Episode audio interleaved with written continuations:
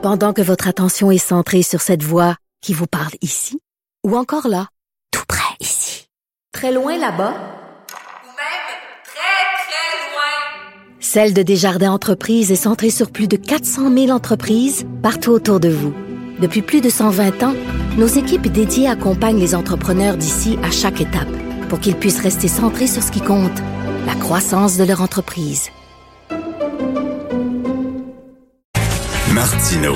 Même avec un masque, c'est impossible de le filtrer. Vous écoutez Martino. Cube Radio. En 2022, Montréal va être l'hôte de la 24e conférence internationale sur le sida, L'autre pandémie dont on parle très peu, mais qui a fait énormément de victimes, et je suis très content de reparler de cette pandémie-là aujourd'hui, euh, qui continue de faire des ravages. Nous sommes avec M. Jean-Pierre Routy, qui est professeur de médecine à l'Université McGill, qui est directeur du réseau SIDA et maladies infectieuses, et qui est co-président de la 24e conférence internationale sur le sida. Bonjour, M. Routy. Bonjour. Ben alors, euh, on parle encore de sida, hein, c'est drôle, euh, c'est pas très présent dans les médias, bien sûr, avec euh, la pandémie, mais est-ce que le sida continue de faire des ravages? Oui, et là, c'est surtout à cause de la pandémie de Covid, surtout dans des pays de développement, il y a eu donc un, arrêt des soins, un arrêt ou un ralentissement du dépistage. Des médicaments n'ont pas été délivrés au bon endroit et au bon moment. Donc, il y a une baisse de la, du suivi, du dépistage, et donc le Covid a abîmé, si vous voulez, le, les soins et la prévention du VIH au niveau de toute la planète et notamment de l'Afrique. Et il faut rappeler, hein, M. Routy, qu'il n'y a toujours pas de vaccin contre le sida. Il y a la trithérapie qui permet aux gens de vivre beaucoup plus longtemps, des gens qui ont le VIH, de vivre plus longtemps, mais euh, peut-être que dans la tête des gens, c'est terminé. L'épidémie du sida, on en a beaucoup parlé dans les années 80-90, mais là, il y a la trithérapie, c'est terminé. faut rappeler aux gens qu'il n'y a toujours pas de vaccin. Là. Il n'y a toujours pas de vaccin parce qu'à l'inverse de la COVID, euh, il n'y a personne qui guérit. Tandis que dans la Covid, 98% des personnes guérissent. Et donc le vaccin, c'est de pousser un petit peu ce que la nature fait toute seule. Tandis que dans le VIH, il n'y a eu aucun être humain qui s'est guéri seul euh, du VIH-Sida. Et donc il faut inventer une réponse biologique que Mère Nature n'a jamais trouvée chez aucun être humain. C'est ça la grande différence. Et M. Routy, est-ce qu'il y a un peu de jalousie dans le milieu des gens là, qui luttent contre le sida en disant si on avait euh, débloqué des budgets comme on le fait contre la COVID, si on avait euh, mobilisé des effectifs aussi rapidement et de façon aussi intense qu'on le fait lors de la dernière année contre la COVID, peut-être qu'on aurait trouvé un vaccin? C'est sûr qu'on a un petit peu déshabillé la recherche sur le VIH pour le Covid et c'est d'autant plus important que souvent ce sont les mêmes personnes parce que les experts des épidémies et sur les virus, ce sont les gens qui travaillent dans le VIH-Sida. Et ce sont souvent les mêmes qui se sont portés volontaires pour, euh, pour attaquer ou contre-attaquer le Covid. Ce qu'on espère au, au Congrès de Montréal, c'est le retour de ce qui a été appris, les nouvelles techniques, le côté électronique de la médecine et des soins, de redonner ce qu'on a appris du Covid et notamment des nouveaux vaccins avec l'ARN, de le redonner dans le monde du VIH mmh. pour euh, bloquer cette épidémie où là on est, on est infecté toute sa vie et pas 15 jours comme dans le Covid. Et là on parle de combien de nouvelles infections par année à peu près du, sida? Ben, au point de vue de, la planète, on pense qu'il y a un demi-million de, de, nouvelles infections euh, par année. Et donc au niveau mondial, il y a à peu près 40 millions de personnes. Donc, il y a à la fois ceux qui, meurent du sida, il y a ceux qui l'attrapent, mais il y a quand même le vieillissement général de la population. On meurt beaucoup moins que par le passé. Et donc, il y a en fait beaucoup plus de monde à soigner, puisque, heureusement, les gens meurent rarement dans les pays en voie développée. Et donc, on a plus de, clientèle, si l'on peut dire, à, à, soigner ou à s'occuper. Et la transmission est surtout sexuelle. Donc, euh, à l'échelle d'une vie, il peut y avoir des, des, oublis, des manquements de la prévention, et certainement le Covid a, a, freiné tous les efforts de dépistage à la fois du cancer et du VIH aussi.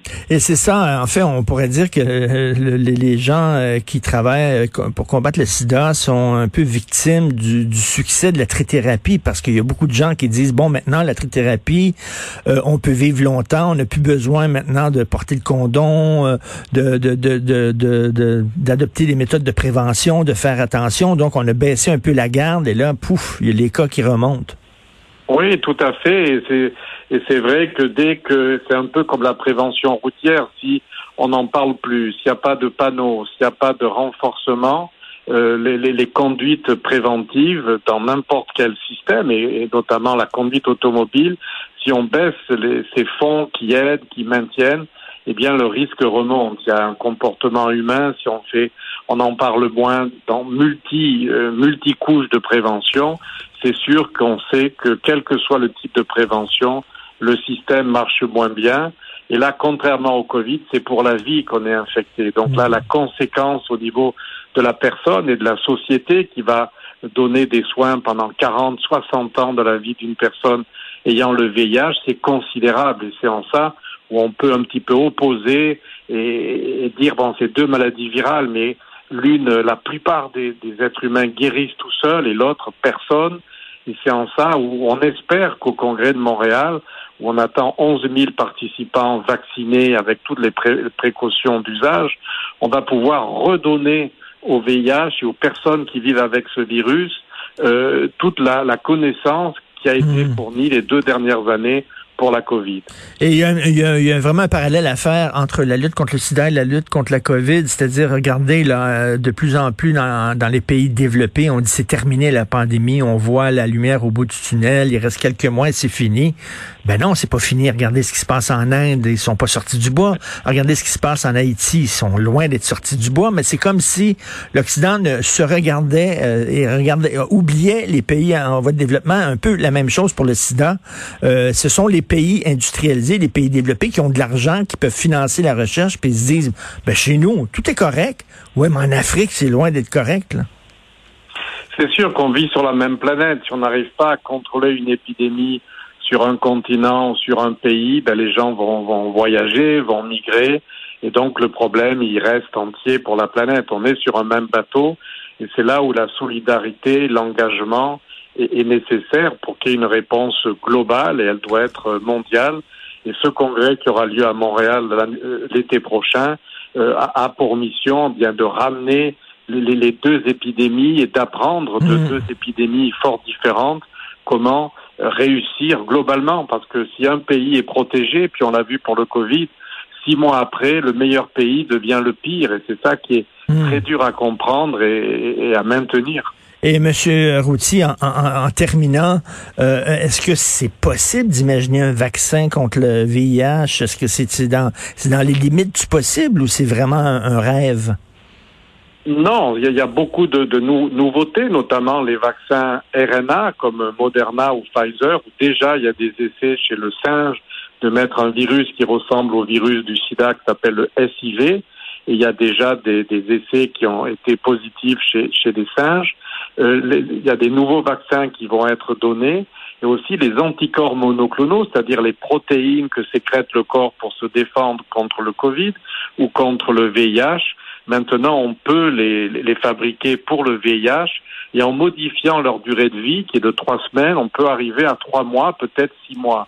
Donc là, si on a une attaque qui est vraiment ciblée avec d'autres systèmes qui excitent le système immunitaire de façon générale une attaque ciblée avec des anticorps monoclonaux, là, on rentre, si vous voulez, dans une ère qu'on n'a jamais connue et qui pourrait bloquer ou faire disparaître le virus qui reste caché sous trithérapie et aussi apprendre que ces anticorps, avant l'infection, on peut les amplifier, on peut les, les augmenter et qui pourraient euh, bloquer le VIH sur, sur une, une attaque, si vous voulez, sur le côté, un petit peu différent Oui. de ce qu'on a fait dans le passé. Bon, ben, ce sont des bonnes nouvelles. Donc, ça sera à l'été euh, 2022, la 24e conférence internationale sur le sida. Merci beaucoup, Monsieur Jean-Pierre Routy. Voilà. Merci. Et à bientôt alors. À bientôt.